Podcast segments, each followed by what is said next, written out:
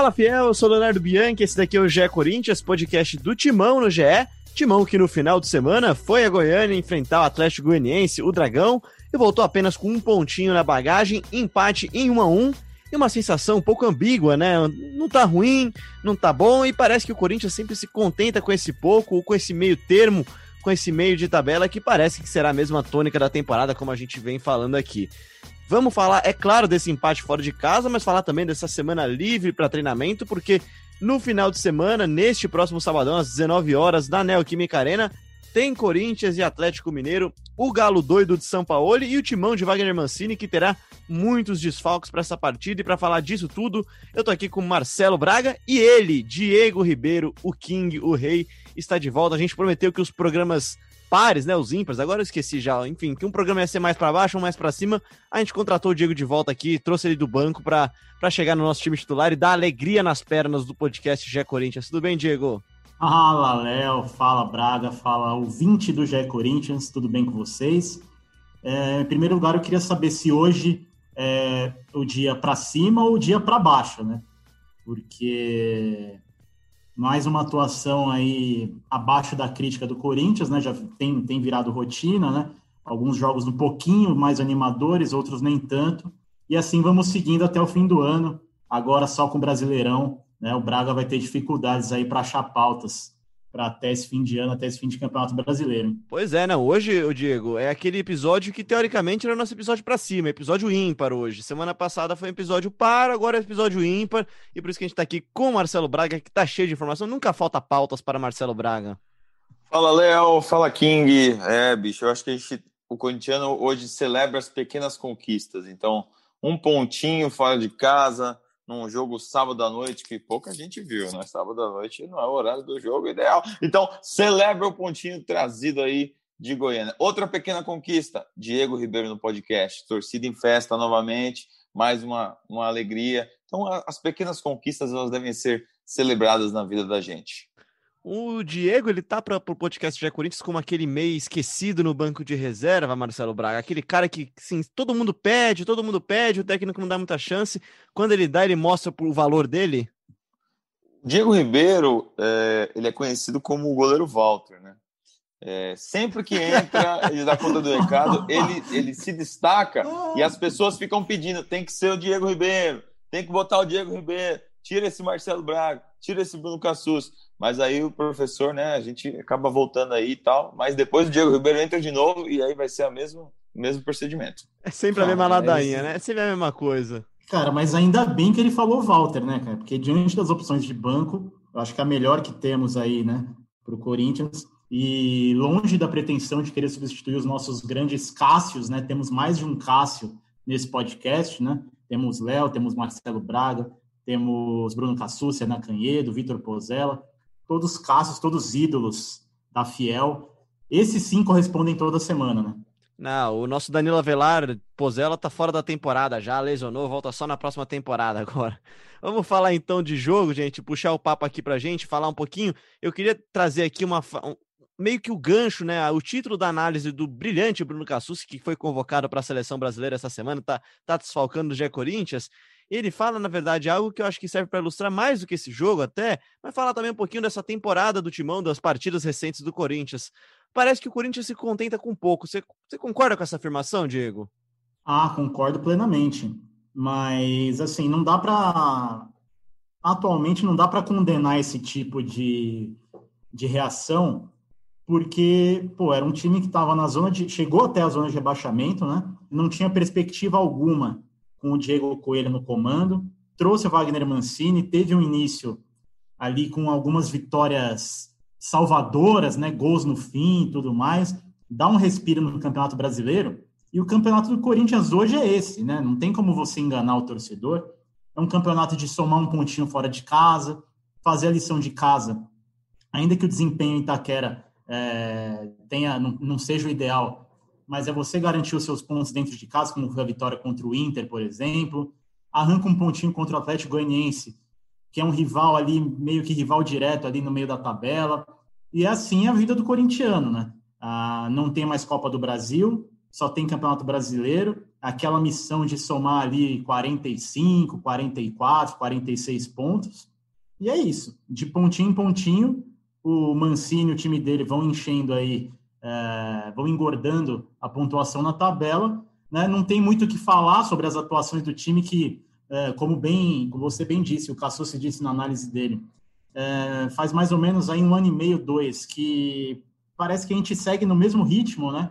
É, é um ciclo sem fim, né? Alterna um jogo bom, um jogo um pouco mais seguro defensivamente, um jogo que sofre menos, que consegue transições rápidas, consegue fazer gols em jogadas ali de velocidade, e aí no outro jogo já não cria nada de novo, né? Jogador que vai bem no jogo, faz um golzinho, é, ganha a chance de novo e, e não, não, engrena, né? Esse é um filme que a gente vê se repetir já há muitos meses. Então, é como o Braga disse também no início, pequenas conquistas hoje têm que ser celebradas. Né? Você sabe, Diego, que essa brincadeira aqui do, do paro ímpar, né? Do paro ímpar, episódio par, episódio ímpar, é exatamente por causa disso. Porque se você for ver o, os episódios do podcast do Corinthians aqui no GE, do podcast GE Corinthians, você vê, ah, 83, esse daqui, episódio 83, clima mais ou menos, 81, clima ruim, 80, 80 clima bom, enfim, vai variando esse humor do torcedor e sem dúvida também o humor da cobertura também esportiva do Corinthians, porque o Corinthians ganha um jogo e depois é, é goleado no jogo, no jogo seguinte reage vai bem, é goleado no outro, depois reage vai bem goleia, é goleia não, né? Calma lá, né? Mas, mas é. Ah, 1x0 é goleada, né? É, mas é a montanha russa, né? Sim, sem dúvida. É... E assim, e não tem. É isso, não tem muita, não tem muita novidade, né? A gente vê histórias se repetir, né? É... Até agora, trazendo um tópico que certamente a gente vai discutir daqui a pouco, mas o Corinthians acaba de anunciar o Jonathan Cafu, né? Mais um jogador de lado, mais um jogador que provavelmente é, possa dar aquela animada no torcedor na estreia, de repente estrear com um gol, quem sabe, e dali dois, três jogos já não sei se vai ser a mesma coisa, né? Porque não é um jogador exatamente que vem para resolver. E assim foi, né? Assim foi com o Everaldo, foi com o Léo Natel, é, foi com o Mosquito, agora está sendo com o Davó. Então, é, é, assim, o prenúncio é de que esse filme aí vai continuar se repetindo por mais algum tempo. Né? Falando um pouquinho mais sobre o jogo, Marcelo Braga, o Corinthians vem a campo com Cássio, Fagner, Marlon Gil e Fábio Santos, sua defesa hoje titular, em um meio campo formado com Gabriel e Xavier, dois volantes, além dos outros jogadores, mas algo que chamou bastante atenção na escalação, né, quando foi divulgada. É, exatamente. Mas assim, uh, Wagner Mancini foi técnico do Atlético Goianiense, né? Até 30 dias atrás. Então, essa estratégia, se a gente for falar de um time que ele conhecia bem e que conhecia os perigos que poderia apresentar, é, foi esse jogo contra o Atlético Goianiense, né? Então, ele planejou esse meio-campo mais forte na marcação. É, acho que algo interessante para a gente destacar é a titularidade do Luan, né? É, com a lesão do Casares, o Luan vai ter uma sequência novamente como titular dessa função. Não fez um jogo muito destacável, não teve grandes momentos no jogo. Poderia ter tido uma assistência se o Davó consegue finalizar por gol aquela finalização no segundo tempo. Poderia ter batido o pênalti se essa fosse uma característica dele, né? Ele que já perdeu o pênalti pelo Corinthians, ah, foi o Fábio Santos bater, um, grande batedor e fez o gol uh, para o Corinthians. Mas o Luan, ao longo dessa, dessa sequência de jogos, a gente espera que o Luan comece a desenvolver um futebol melhor. Ele que vinha cobrando aí nos bastidores por mais sequência de jogos, a gente questionava o Luan e as pessoas em volta do Luan diziam, pô, mas ele também não pode, ele não vai resolver e não vai começar a jogar bem de uma hora para outra jogando 5, 10, 15 minutos. Agora ele vai ter uma sequência, vai ter chance de ser titular e precisa mostrar esse resultado, né? Por outro lado, é, o Wagner Mancini precisa fazer uma coisa que o Thiago Nunes e o Coelho não fizeram, que é encontrar um jeito de jogar que permita que o Luan se destaque. Acho que essas semanas livres podem ser importantes para isso. É, pois é, o Luan foi titular pela primeira vez com Wagner Mancini, né? Jogou bastante tempo mesmo. E na minha visão não foi mal, tá, Braga? Na minha visão não foi mal, ele não foi mal em campo, mas também não foi bem. Acho que ele, aliás, representa muito bem a análise do Braga, né? Ele se contenta com pouco, parece, sabe? Ele, ele dá, ele cria uma boa jogada para Matheus Davó, Matheus Davó, aliás, que perdeu dois gols. Desculpa, com o Cassus, e aliás, o Matheus Davó perdeu dois gols que poderiam ter mudado a história do jogo, né? Não, é isso. É eu concordo com tudo que o Braga falou e, e, e, e, também acho que o Luan não foi, não foi mal, né? Mas o, o não ir mal é que o não ir mal hoje já é um mérito, né?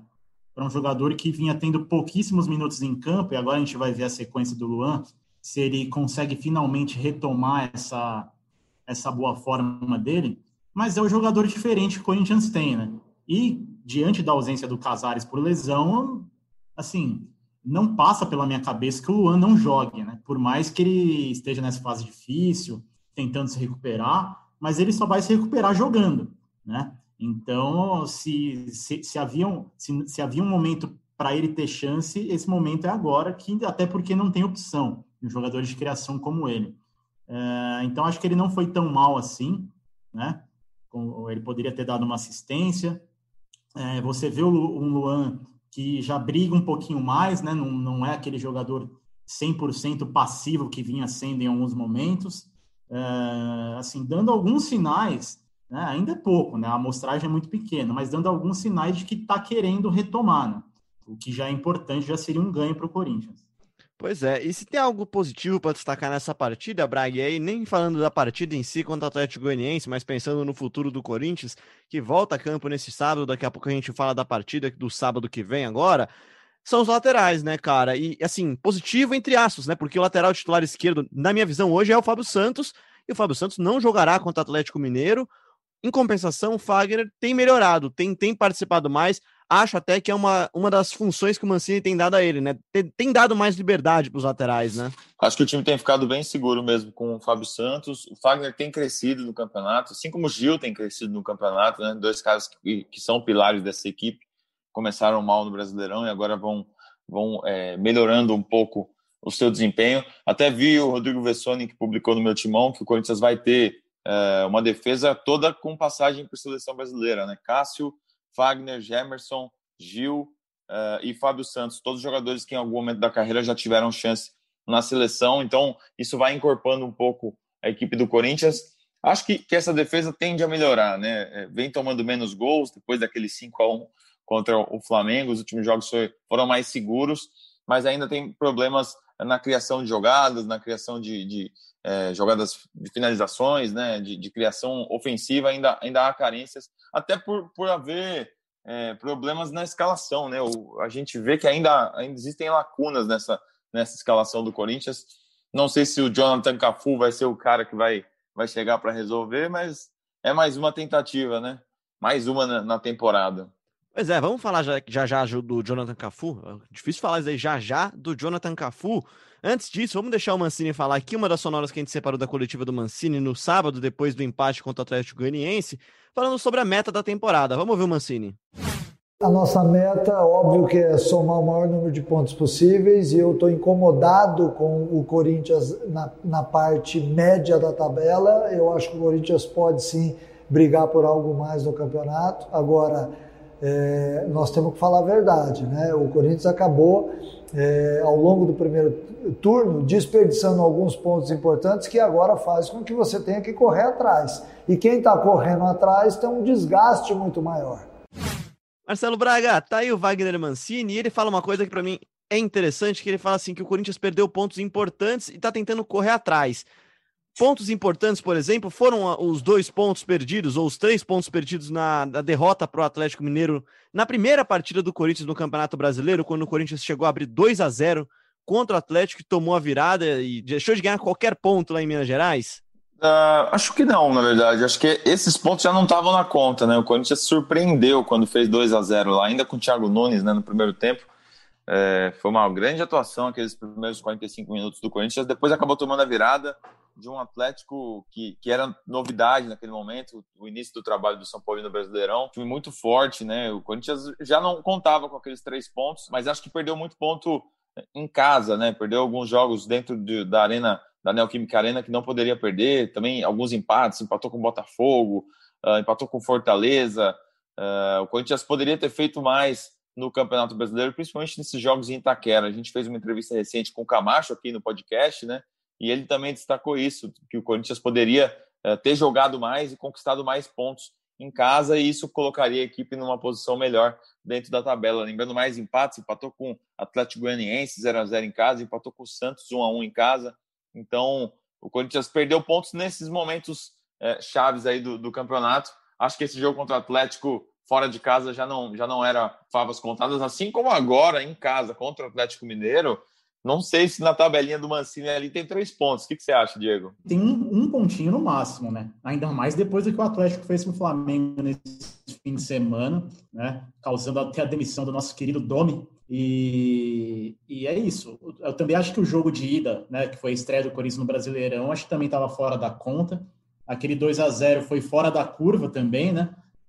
foi um, um, primeiro tempo ali primoroso do Corinthians, depois que depois acabou não segurando a bronca e tomou a virada. Brilho é... do Arauz naquela noite. É verdade. Não, o Arauz jogou bem aquele dia. Talvez Brilho a melhor dele que sumiu, Arauz. né? Sumiu de novo, né? Sumiu. É, acho que ali talvez a melhor partida dele com a camisa do Corinthians, né? Era um momento que ele vinha tendo muitas chances, inclusive substituindo o Luan, colocando o Luan no banco, né? Ah, so, sobre essa questão também dos, dos, do excesso de empates em casa, acho que pesa, além do, do estilo do Corinthians jogar, né? Desse estilo Mancini, que, que tenta deixar a defesa de novo mais segura, né? Dando, dando esse passo para aumentar, uh, para deixar o time um pouco mais confiável, né? Um pouco mais seguro de, de, da, das suas ações defensivas. A ausência da torcida também, claro, é, é, pauta. Todo jogo do Corinthians em casa a gente fala disso, que faz diferença, né? Um time que não é exatamente o time mais forte do campeonato, não está entre os cinco, seis times mais fortes do campeonato, mas com a presença da torcida, da torcida em Itaquera, certamente conseguiria somar mais pontos, né? Você pressiona o adversário. Jogos assim contra equipes é, consideradas é, menores, né? Como o Atlético Goianiense, é, próprio Fortaleza, muito bem treinado pelo Rogério Ceni, mas são jogos que normalmente o Corinthians joga para ganhar, né, dentro de casa. Aqueles jogos mais frios, né, Diego? Aquele jogo que falta acho que um empurrãozinho para ter mais cara de jogo, não de amistoso, Ex né? Exato, exato, exato. É, o time entra diferente, não tem como, né? E fora de casa, por outro lado, o Corinthians tem mostrado uma postura é, um pouco mais confortável para o estilo de jogo que ele, que ele se propõe a fazer, né? Espera mais o adversário, tem uma defesa mais montada. E aí eu acho que a chegada do Fábio Santos também ajuda nisso, né? É um jogador que defensiva, defensivamente é muito seguro, né? Desde a primeira passagem dele pelo Corinthians. E era algo que o Corinthians precisava ali na defesa. Como o Braga já destacou, melhorou também o futebol do Fagner, do Gil. O Gemerson é um zagueiro que com certeza vai agregar esse sistema. Então, aos pouquinhos, aí o Corinthians vai construindo alguma coisa para pelo menos somar esses pontos necessários para terminar o campeonato sem grandes sustos, né? E você falou de, de empates, né, Braga? Eu fui olhar aqui a tabela, o Corinthians hoje soma 25 pontos em 20 jogos. Se o Corinthians tivesse conseguido, vai, você citou de cabeça quatro empates, né? São já oito pontos. Tivesse conquistado metade desses pontos aí, vai, digamos que tivesse conseguido duas vitórias, estaria já com 29 pontos, um ponto atrás só do Grêmio, dois pontos atrás do Santos, que é o sétimo, enfim, dois pontos atrás do Palmeiras, que é o sexto é, é incrível como tropeços pequenos no começo do campeonato fazem diferença no meio e com certeza farão no final do campeonato, né, Braga? Ah, é, né? O primeiro turno do Corinthians, como a gente disse aqui algumas vezes, foi, foi muito fraco, né? O Corinthians fez 24 pontos. Se a gente for pensar em 2018, quando sofreu bastante e, e só não caiu por, uh, por muito pouco ali na reta final, o Corinthians tinha feito 26 pontos do primeiro turno. É uma campanha até inferior então, o Corinthians precisa melhorar muito, né? Começou com esse empate aí fora de casa contra o Atlético Goianiense. É claro que o torcedor esperava uma vitória, já começar a, a, embalar aí depois de vencer o Inter. Lógico que a eliminação na Copa do Brasil também jogou uma, uma ducha de água fria nesses jogadores, o ânimo deu uma caída, mas o Corinthians precisa reagir, né? E, bom, já que ganhou do Inter, por que, que não pode ganhar do Atlético, né? Quem sabe esse time não encaixa? Pois é, né? Alguns episódios atrás, antes da partida do Inter, a gente fez aquela brincadeira, né? Do que, que a gente pode perguntar, o que, que a gente pode dizer para animar o torcedor uma partida contra o até então líder, até hoje é líder também, né? Líder internacional.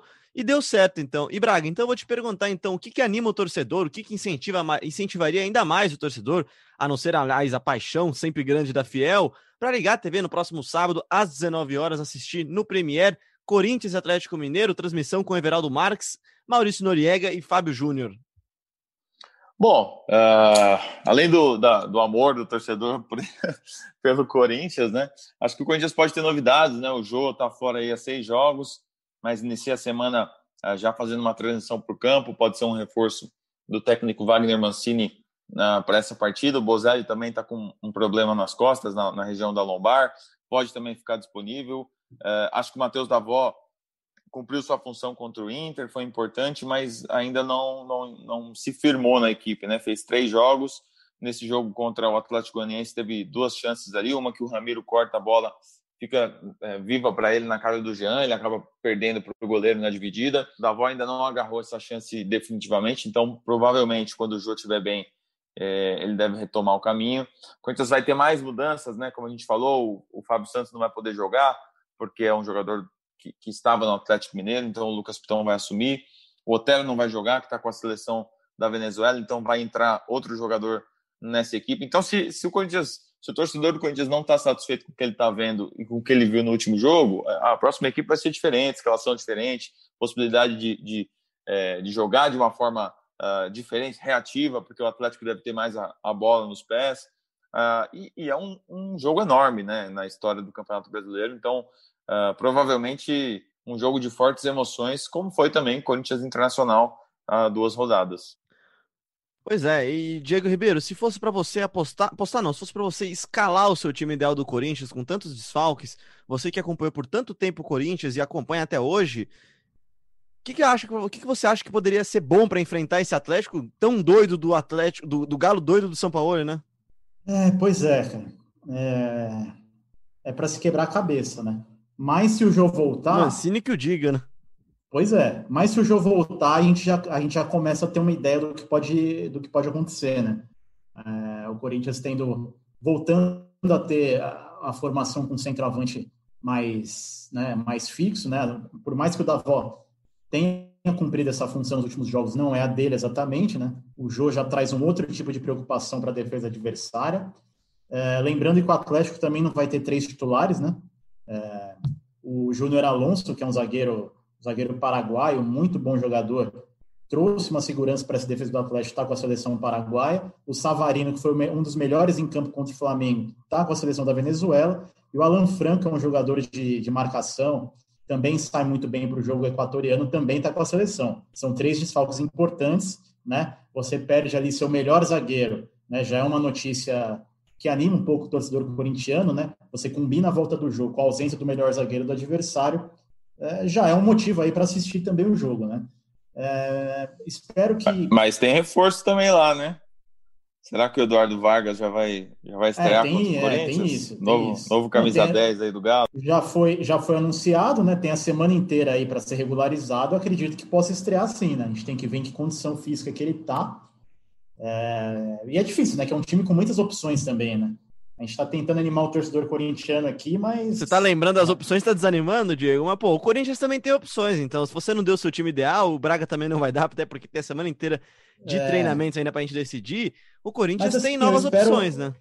É, não, assim, por exemplo, o Luan com o Jô é, é uma combinação ali a, da qual a gente sempre espera alguma coisa, né? Vamos ver se se, se com esse jogo mais reativo, né? O Jô é importante também nesse tipo de jogo, de uma bola mais longa, né? Ele consegue é, ele consegue escorar, ele consegue dar a famosa casquinha, ou faz o pivô. É, eu acho que tem alternativas, né? Não é um jogo, obviamente, não é um jogo fácil, mas também não é um jogo que dá para a gente cravar que o Atlético vai chegar e ganhar e fazer quatro igual fez no Flamengo. Pois é, e Marcelo Braga, a gente estava falando aqui de se contentar com pouco, né? Muita gente estava brincando nas redes sociais, falando que o Corinthians sonhou com o Michael, sonhou com o Rony, e acordou com o Davó, Léo Natel, Mosquito, teve Johnny Gonçalves por algum tempo, Johnny Gonçalves, né? Por algum tempo, quatro joguinhos, e agora traz Jonathan Cafu, né? Traz o Jonathan Cafu, um jogador de 29 anos, que a gente achava que assinaria um contrato curto, mas assinou um contrato até o fim de 2023 chega de graça, mas a gente sabe como é que são as negociações de graça, né? Tem aquele pagamento de luvas, tem aquela comissão e tudo mais, sempre fica bem salgado. É, é um jogador que tem passagem pelo São Paulo, depois rodou pela Bulgária, depois chegou ao Bordeaux da França, não conseguiu é, se firmar muito por lá, foi emprestado para o futebol da Arábia Saudita. Não sei se é um jogador que, que o Corinthians precisa nesse momento, óbvio que precisa de uma peça de velocidade, um jogador rápido pelas pontas, mas uh, eu acho que, que, o Corinthians poderia apostar num jogador mais jovem, um jogador com, com revenda uh, mais fácil, mas uh, o ano inteiro o Cifute e o departamento ali sofreu para encontrar jogadores dessa característica, né? Quando encontrou, perdeu no braço de ferro para os rivais. O Michael é um jogador que gente chegou a fazer uma proposta para o Goiás, ele acabou indo para o Flamengo e hoje é reserva no Flamengo. O Corinthians perdeu vários jogadores nessa disputa, ficou o ano inteiro sem chegar ninguém e agora chega o Jonathan Cafu. Não sei se vai ser o titular, não sei é, que condição que ele chega, a gente não tem acompanhado esse jogador fora do Brasil, né? Uh, mas é uma opção que a diretoria faz. Talvez seja a última contratação da gestão André Sanches aí, faltando pouco mais de, de 20 dias para as eleições. Pois é, e Diego, eu não sei nem como é que fala isso daqui, é a contratação de número 82 da gestão André Sanches, e é mais um dos pontas do Corinthians, né, cara? E a impressão que dá é que são todos com características bem parecidas. Se você for ver a carreira do Jonathan Cafu, ele tem 13 jogos pelo São Paulo, apenas um gol, depois fez uma passagem pelos números, não admito que não acompanho com muita muita fervorosidade o campeonato búlgaro, mas ele foi para o Ludogorets, onde foi bicampeão búlgaro e fez 75 jogos com 22 gols, os números até que são razoáveis, né? São bons números. Depois ele vai para um Bordeaux, uma equipe média da França, né? E, e tem 20 jogos apenas também. Passa pela Estrela Vermelha. Depois vai jogar no futebol saudita, né? No Al Hazen, ou Al Hassan, não sei como é que pronuncia também. E agora chega o Corinthians, né? O que, que espera, o que, que você espera e o que esperar de Jonathan Cafu? É, pois é, Léo. É, as lembranças mais fortes que a gente tem do Jonathan Cafu são no São Paulo, né? Isso já faz tempo. É um jogador rápido. 2015, jogador... né, Diego? 2000, é, meados de 2015, exato. Quer dizer, são cinco anos, né? E assim, do que a gente lembra do São Paulo, um jogador rápido, um jogador de, de drible, né? Um jogador que no espaço, né? Ele, ele, ele, ele consegue ser um cara que avança ali cara de profundidade. Mas, assim, essa descrição é muito diferente da de jogadores que já estão no elenco, né? A gente já falou Everaldo, Natel, Mosquito, é, Davó, né, que é um pouquinho diferente de característica, Lotero um pouquinho diferente, mas, assim, é, é, são, são jogam ali mais ou menos na mesma região, né? E o Corinthians vai empilhando contratações meio sem critério, na minha visão, né? É, como você disse, mais de 80 contratações na era André Sanches, muitas delas sem, sem tanto critério assim, né? Esse número engloba sub-23, né? Só para a gente deixar claro assim. Ah, sim, claro. Né? Que também, é, enfim, é um assunto para um podcast inteiro, né? O sub-23.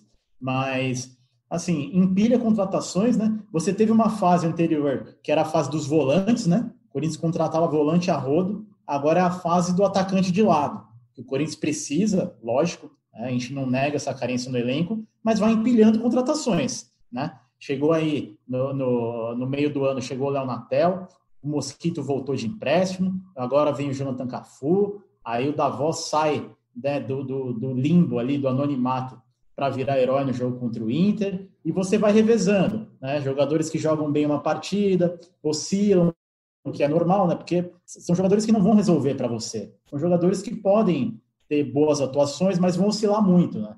Porque esse é o nível de, de jogador de lado que o Corinthians tem hoje. Pois então, é, só para ser só para ser preciso, tá? São, é, com, com a chegada do Gemerson e do Cafu, são 39 contratações do André Sanches desde fevereiro de 18, quando ele assume a presidência. É um número alto é, e, e, são jogadores que muitos já, já saíram, né? Ou estão emprestados, ou já foram negociados, outros já foram devolvidos. Então, é, o Corinthians não conseguiu nesses anos todos aí é, acertar em uma, uma boa porcentagem das suas contratações. Pois, pois é, é, são jogadores que, jogadores que ficam muito pouco e não conseguem se firmar, né?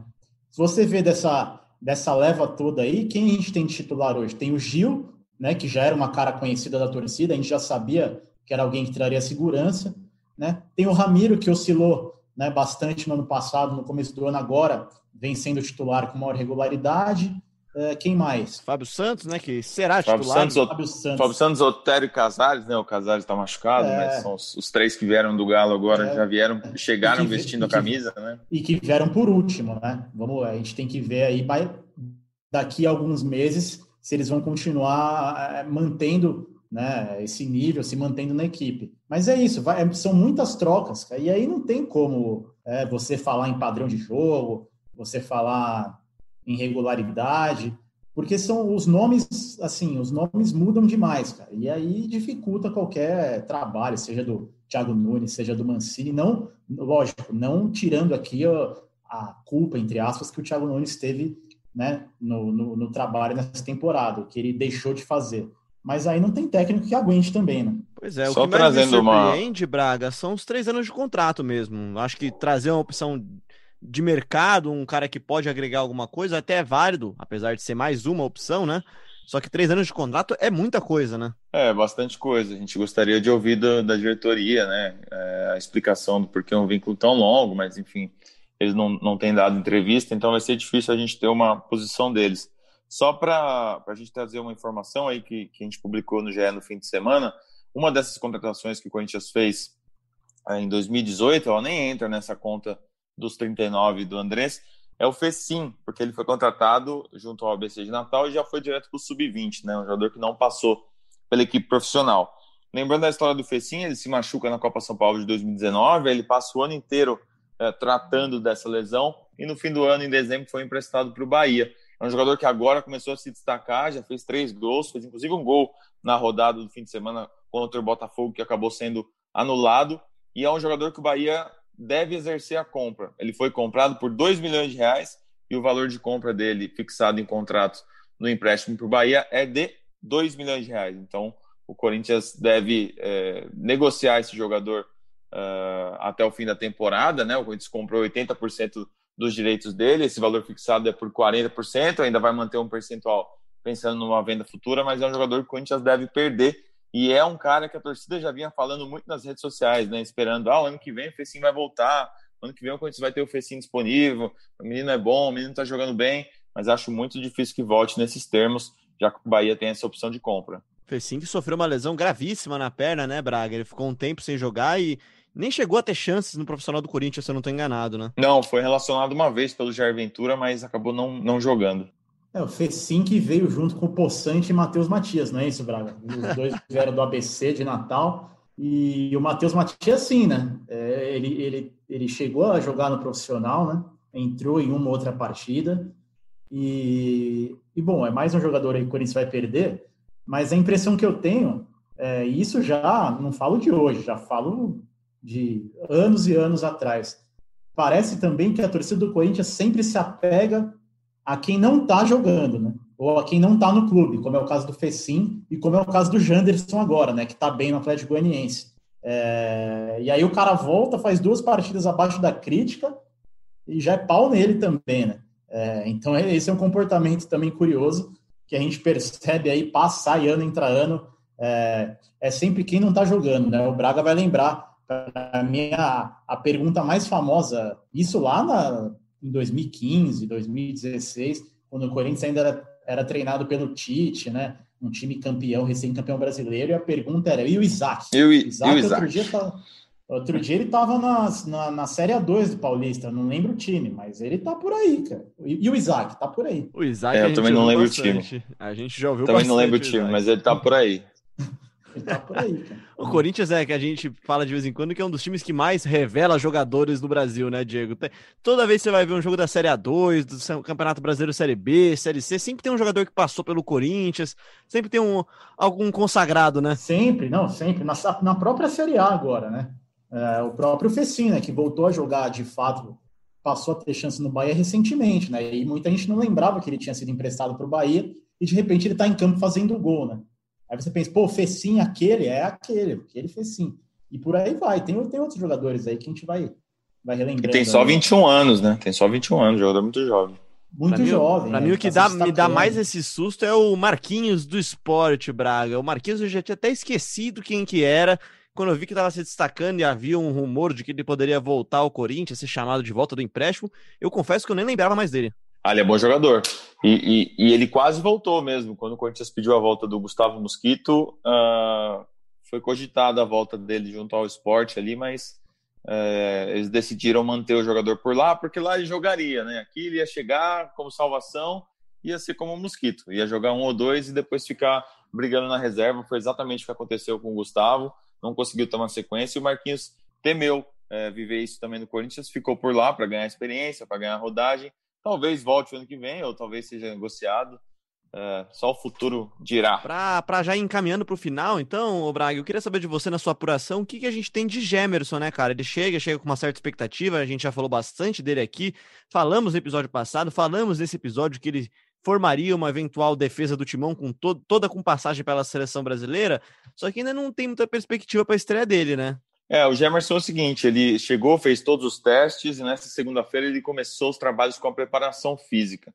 A, a primeira impressão das pessoas lá é que ele está um pouco atrás, ainda vai precisar fazer como se fosse uma pré-temporada, né? Ele está um ano sem jogar quase. A última partida foi em janeiro, fez um jogo só no ano. Então é um jogador que tem é, que ganhar esse ritmo, esse ritmo de jogo, esse ritmo de treino vai demorar ainda para estrear. Essas semanas livres aí vão ser importantes também, porque não vai ter a pressão de ter que colocar para jogar. É, o Corinthians vai ter cinco ou seis semanas livres até o fim, da, até o fim do ano. Uh, então, aos poucos, o Gemerson vai ganhar esse ritmo nos treinamentos e aí vai ser colocado para jogar. O bom é que o Marlon, embora não seja um jogador excepcional, é um jogador que está dando conta do recado, né? O, a dupla Gil e Marlon vem funcionando. Uh, talvez não seja uma dupla perfeita, mas é uma dupla que está tá cumprindo aí o seu papel no Campeonato Brasileiro e isso alivia um pouco a pressão para colocar o Gemerson em campo. Aproveitando então para a gente falar de, de, situação física, o Gabriel Pereira, o GP, jogador de, de, de 19 anos que fez a sua estreia contra o Atlético Mineiro no jogo de ida e depois desapareceu. Ele ficou fazendo trabalhos físicos nesse período todo, desde agosto. É, ele vinha com, com um desequilíbrio muscular, ele é um jogador com maturação tardia, então ele é muito magrinho, muito franzino, veio fazendo testes e, e, e, treinamentos na parte interna do CT. Também está com os preparadores físicos agora.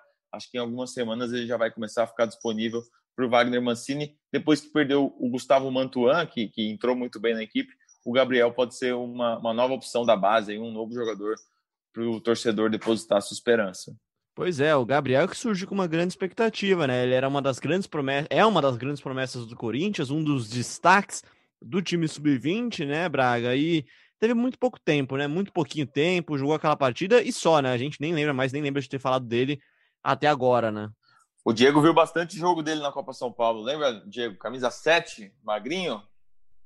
É verdade, é verdade. O Gabriel Pereira é, fez, um, fez uma boa copinha, jogador é, jogador habilidoso, né? um jogador, para mim, ele, o Rony e o Mantuan é, seriam os três principais jogadores dessa leva aí, né? O Rony também teve, teve seu momento com gol ali contra o, contra o Bahia, né?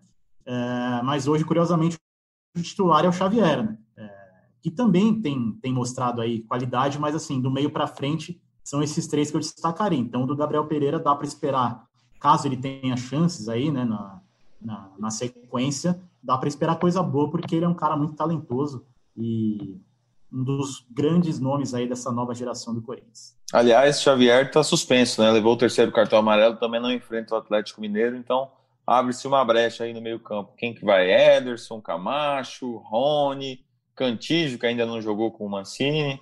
Uma dessas opções aí. Pois é, o, é opção não falta, né, Diego? É, não falta. Porque, como a gente disse, volante é uma especialidade do Corinthians, né?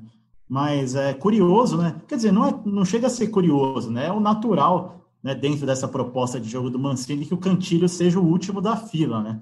Assim, é um cara desses todos, claro, é o cara que tem o passe mais qualificado, né? É, só que, por outro lado, a intensidade dele não é exatamente o que o Corinthians de hoje está procurando, né?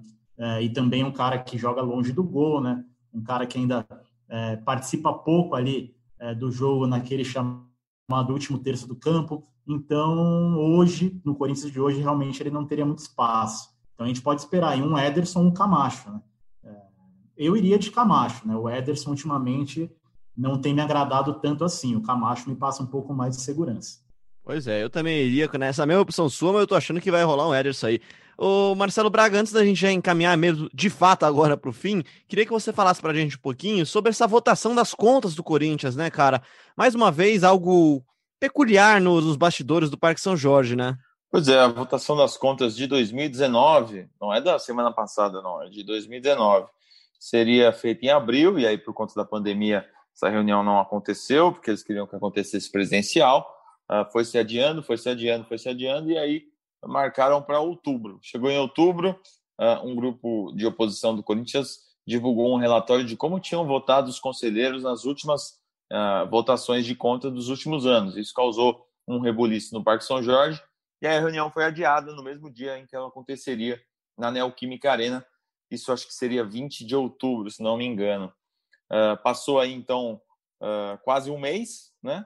um pouco menos, cerca de, de 20 dias, e aí o Conselho uh, decidiu que essa votação das contas de 2019, que seria uma coisa que impactaria muito no, no, no, no pleito do dia 28 de novembro, uh, vai, ser, vai acontecer apenas depois das eleições, vai ficar para o dia 10 de dezembro, já com o um novo presidente definido. Obviamente que a oposição não gostou, eles queriam que, que essas contas fossem votadas antes, até porque havia uma chance muito grande dessas contas serem reprovadas, isso poderia ter um impacto na campanha do Duílio Monteiro Alves, mas isso foi o que, que foi decidido pelos conselheiros.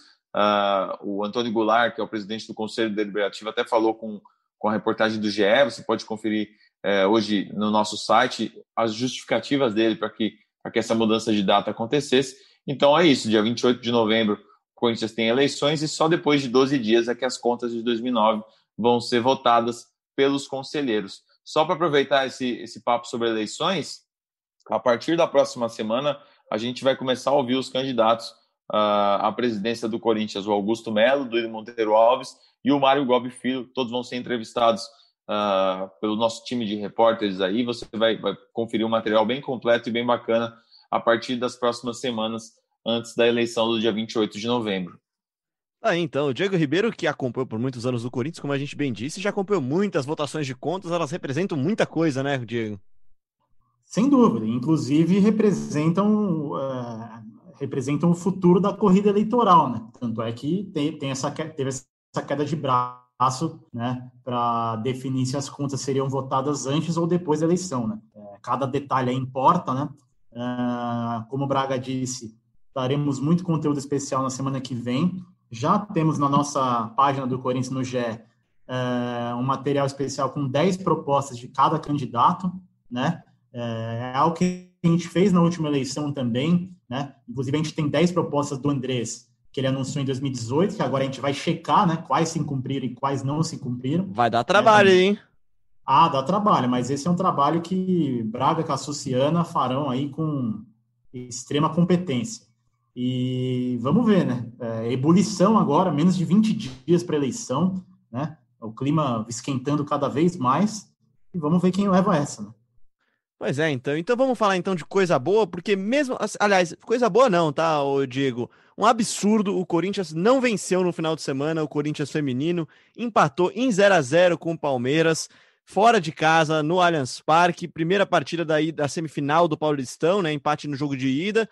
E o Corinthians tropeçou. Sim, o Corinthians feminino do técnico Arthur Elias não venceu, né, Ana? Fala aí pra gente como é que foi essa partida, esse derby também no futebol feminino.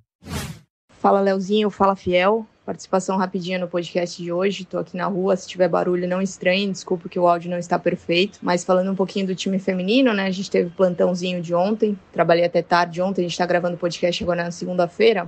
Ontem o Corinthians enfrentou o Palmeiras no Allianz Parque e ficou no 0 a 0 né? E aí eu já queria fazer uma análise aqui, se você me permite, Léo. É, esse jogo me chamou um pouco a atenção e me lembrou um pouco da, da final do Campeonato Brasileiro, das finais, né, do Campeonato Brasileiro Feminino do ano passado.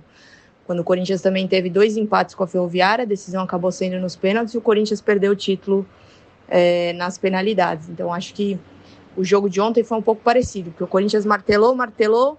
É, uma das melhores em campo foi justamente a Agostina, que é a zagueira do Palmeiras, argentina.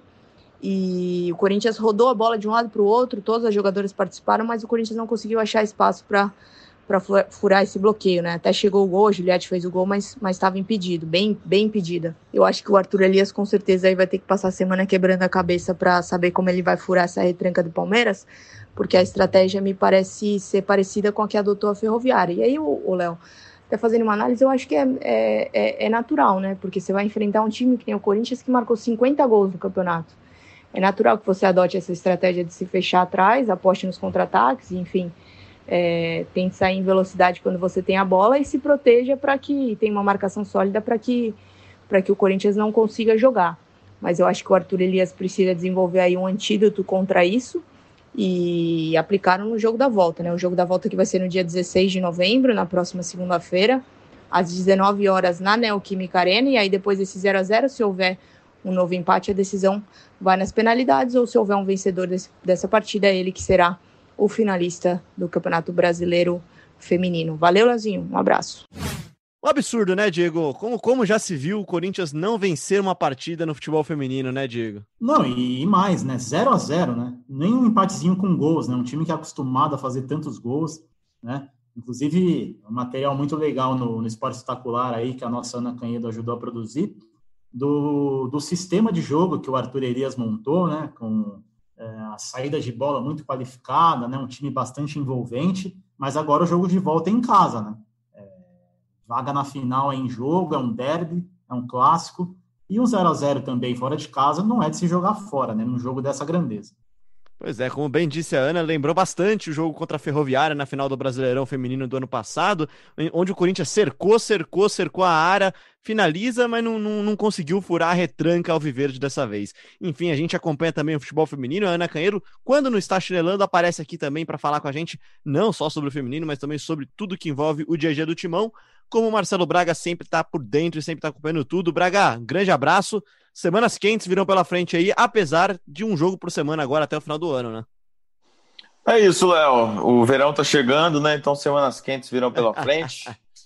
Fim de ano, o Corinthians tem só mais sete jogos até, até o, a, esto, a estourada dos fogos, é assim que se fala? Até a queima dos fogos. Até o, é, o espocar dos fogos. Né? Ô, louco. Olha lá isso. Que isso. Até, até esse negócio que o Diego falou, tem até tem mais sete jogos pela frente. Então, o último jogo do Corinthians em 2020 será dia 27 de dezembro uh, contra o Botafogo. Depois, no dia 2 de janeiro, temos Corinthians e Palmeiras. Lembrando que, que o, ano, o ano esportivo não vai parar para as festas, então teremos rodada atrás de rodada uh, durante o nosso plantão estaremos todos trabalhando e enquanto você estiver na praia, você vai poder acompanhar com a gente todas as notícias do Corinthians. Como disse Léo, semanas quentes pela frente, mas com muito prazer seguiremos acompanhando o Timão.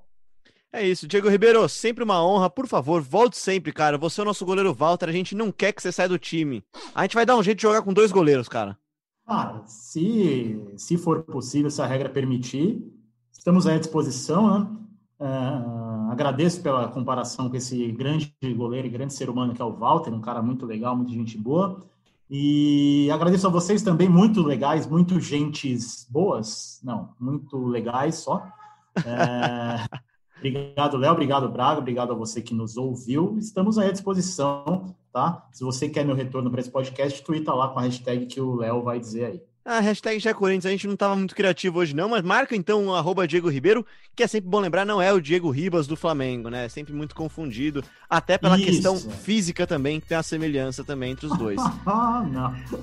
Muito, quase, quase isso. muito obrigado, Diego Ribeiro, Marcelo Braga e também a você que ouviu a gente até aqui no ge.globo podcast. Você encontra sempre o GE na sua plataforma tocadora, no seu agregador favorito, na Apple, no Google, no Pocket Cast, no Spotify, no Deezer e claro, no ge.globo barra Corinthians. Se inscreve, segue a gente, manda seu recado, avalia a gente lá no seu tocador e semana que vem a gente volta com mais um episódio do GE Corinthians. Semana que vem a gente volta com tudo sobre Corinthians e Atlético Mineiro, jogo que você acompanha com exclusividade no Premier e no no Gé. Globo no sábado à noite, 19 horas, na Neoquímica Arena. Um abraço e até lá.